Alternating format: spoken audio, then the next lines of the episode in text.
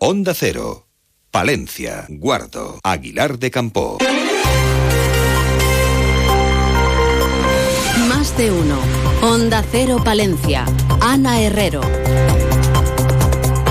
Muy buenos días, viernes 29 de diciembre. Comenzamos repasando el capítulo de sucesos de las últimas horas. La Policía Nacional ha detenido a un varón y a su madre como presuntos autores de un delito contra la salud pública. El detenido interno del centro penitenciario La Moraleja portaba en su cuerpo seis trozos de hachís. La droga se, había se la había facilitado su madre, que ha sido detenida también el viernes en Santander. Y en la capital, tres personas resultaban heridas en un accidente de tráfico ocurrido el miércoles por la noche, en concreto en el cruce de la calle Arapiles con la calle Inés Moro.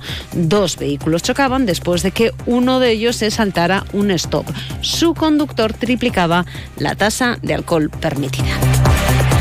Rondamos los 6 grados de temperatura en el centro de la capital. Desde la Agencia Estatal de Meteorología nos cuentan cómo va a hacer a lo largo de la jornada. Buenos días. Buenos días. Hoy en la provincia de Palencia tendremos una jornada marcada por el cielo nuboso que nos podrían dejar precipitaciones de carácter débil. También tendremos en zonas de montaña brumas y bancos de niebla y las temperaturas irán en ascenso, aunque tendremos heladas débiles en cotas altas. Temperaturas alcanzaremos hoy de máxima 12 grados en Cervera de Pisuerga, 10 en De Campo, 9 en Palencia y en Carrión de los Condes y 8 en Guardo. Es una información de la Agencia Estatal de Meteorología. Grupo Salmillán, Tanatorios Funerarias, les ofrece la noticia del día. Los comerciantes de la Plaza de Bastos piden actuaciones inmediatas en esta infraestructura. Desde el colectivo señalan que en plena ola de frío han tenido que soportar temperaturas de 2 grados en el recinto durante el horario comercial. El presidente de los comerciantes, Israel Tapia, afirma que es algo que no se puede consentir.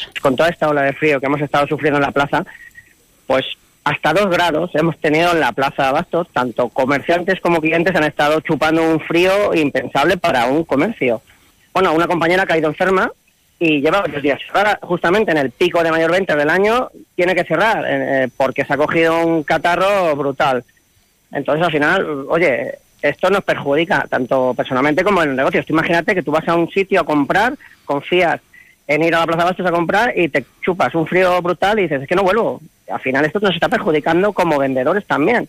Como bien apuntaba el presidente de la Plaza de Abastos, este es un momento de incremento de las ventas con motivo de la, de la Navidad y en esta ocasión reconoce que esas ventas se han escalonado algo más y que la gente también es algo más contenida en el gasto.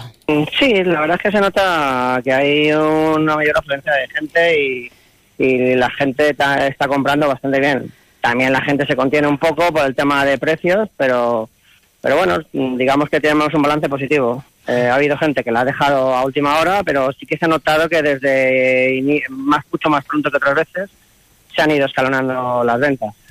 Grupo San Millán sigue creciendo en la capital y también en la provincia. En la calle Extremadura 12, nuevos velatorios crematorio con amplias y confortables salas. También en venta de baños y Villamuriel. Grupo San Millán. Siempre a su servicio las 24 horas del día en el teléfono 979 166 200. Precisamente el comercio era ayer protagonista en el ayuntamiento donde se presentaba el proyecto Palencia de Compras que pretende la transformación digital del sector, mejorar su sostenibilidad, eficiencia y competitividad. Judith Castro es la concejal de Impulso Económico. Impulsar a través de la, de la transformación digital el sector comercial de la actividad económica, que tanto lo necesita y que tanto deseamos los palentinos que progrese.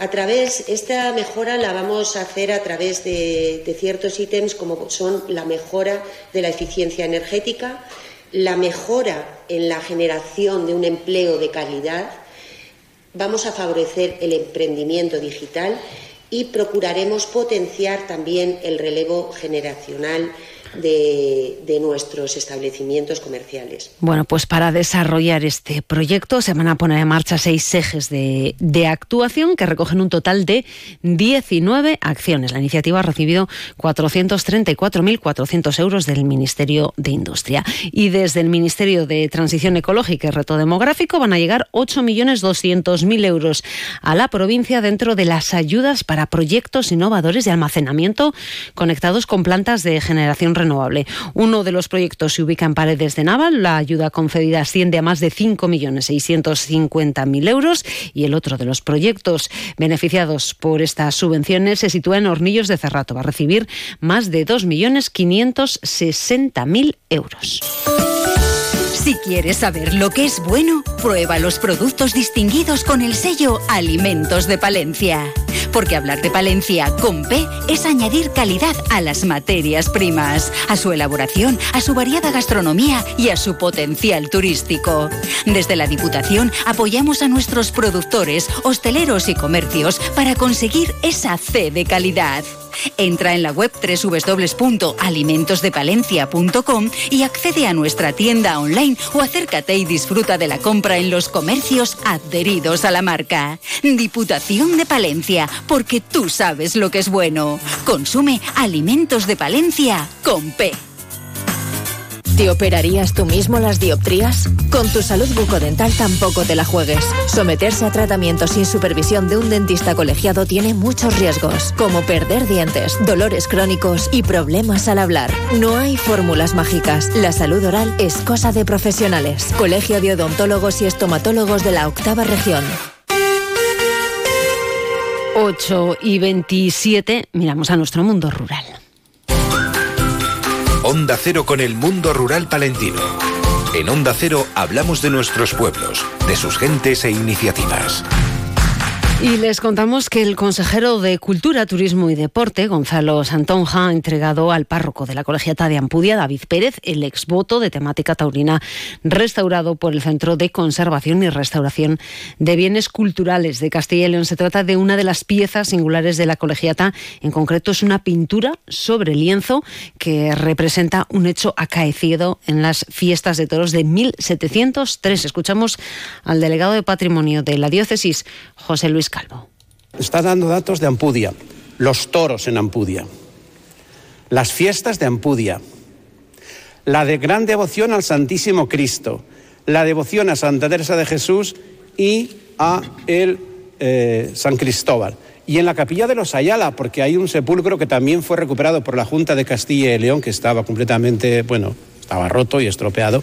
Y yo creo que es una noticia extraordinaria, es una buena noticia, ya que estamos ahora en Navidades, la recuperación de este esvoto para esta colegiata que alberga tanto arte.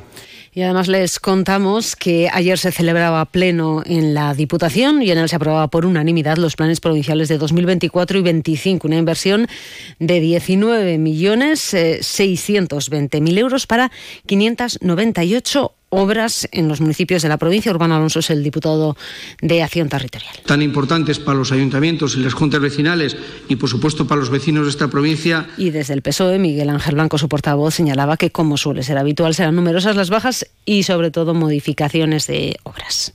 Lo que sabemos que va a pasar es que va a haber un rosario de solicitudes de modificaciones. Y además les eh, contamos que Nuevas Generaciones ha recogido más de 703 kilos de productos dentro de la campaña navideña de recogida de alimentos y productos de primera necesidad a favor de Caritas.